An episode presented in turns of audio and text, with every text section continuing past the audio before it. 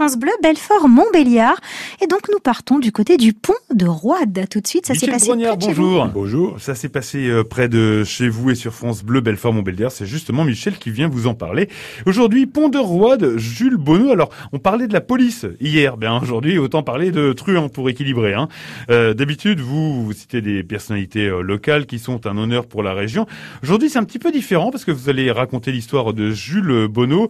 C'est le Bonneau qui est tristement connu pour être euh, de la bande à C'est bien lui. Mais après tout, hein, pourquoi n'aurait-il pas sa place dans notre galerie de personnages connus, puisqu'il est né à Pont-de-Roi en 1876 et qu'il a passé sa jeunesse dans la région il avait dix ans quand sa mère est morte, euh, et c'est son père, qui était ouvrier fondeur, qui a tenté d'éduquer un garçon paresseux, indiscipliné, insolent, euh, c'était au dire de son instituteur euh, de ce temps-là. À 14 ans, d'ailleurs, Jules Bonneau est entré en apprentissage, mais il a eu des problèmes avec ses différents patrons. Ouais, en fait, ça a commencé mal, quoi.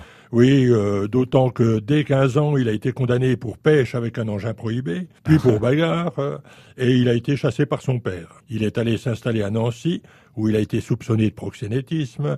Et de 1893 à 1895, retour dans la région, il a travaillé aux forges de Pem, en Haute-Saône, où on fabriquait du petit outillage. Bon, il a eu des débuts donc difficiles, mais on peut quand même euh, noter qu'en 1897, il a effectué son service militaire et il en est ressorti avec un brevet de tireur d'élite, ça lui servira pour la suite, mais aussi un certificat de bonne conduite. Certificat de bonne conduite, il s'était assagi? Ben euh, loin de là, hein. il a fréquenté les, les, milieux anarchistes, on le retrouve à Genève, à Lyon, à Saint-Étienne et même à Londres où, paraît-il, c'est ce qu'on dit, il a été chauffeur de Conan Doyle. Conan Doyle, c'est le créateur de Sherlock Holmes. Et il a commencé à commettre euh, quelques casses, et il est d'ailleurs devenu un précurseur en utilisant une voiture pour commettre ses vols. C'était les premiers vols avec euh, une voiture. Hein. En 1911, euh, avec Garnier et Calmin, Calmin c'est le fameux Raymond La Science, les braquages ont continué, et ça a été le début de l'épopée de ce qu'on a appelé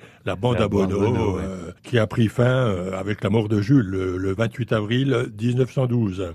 Ce qui est un peu particulier, c'est que le commissaire Xavier Guichard, qui était chef de la brigade des anarchistes, qui lui a donné le coup de grâce, eh bien, pour la petite histoire, il faut retenir que ce commissaire, il a peut-être connu Bono parce que sa mère a habité Pem au même moment que Bono y travaillait. Ah bah voilà, une histoire vraiment pas banale, celle de Jules Bono, euh, né à Pont-de-Roide, comme vous l'avez dit. Merci Michel, au week-end prochain. Et vous retrouvez ça s'est passé près de chez vous et cette belle histoire donc sur francebleu.fr.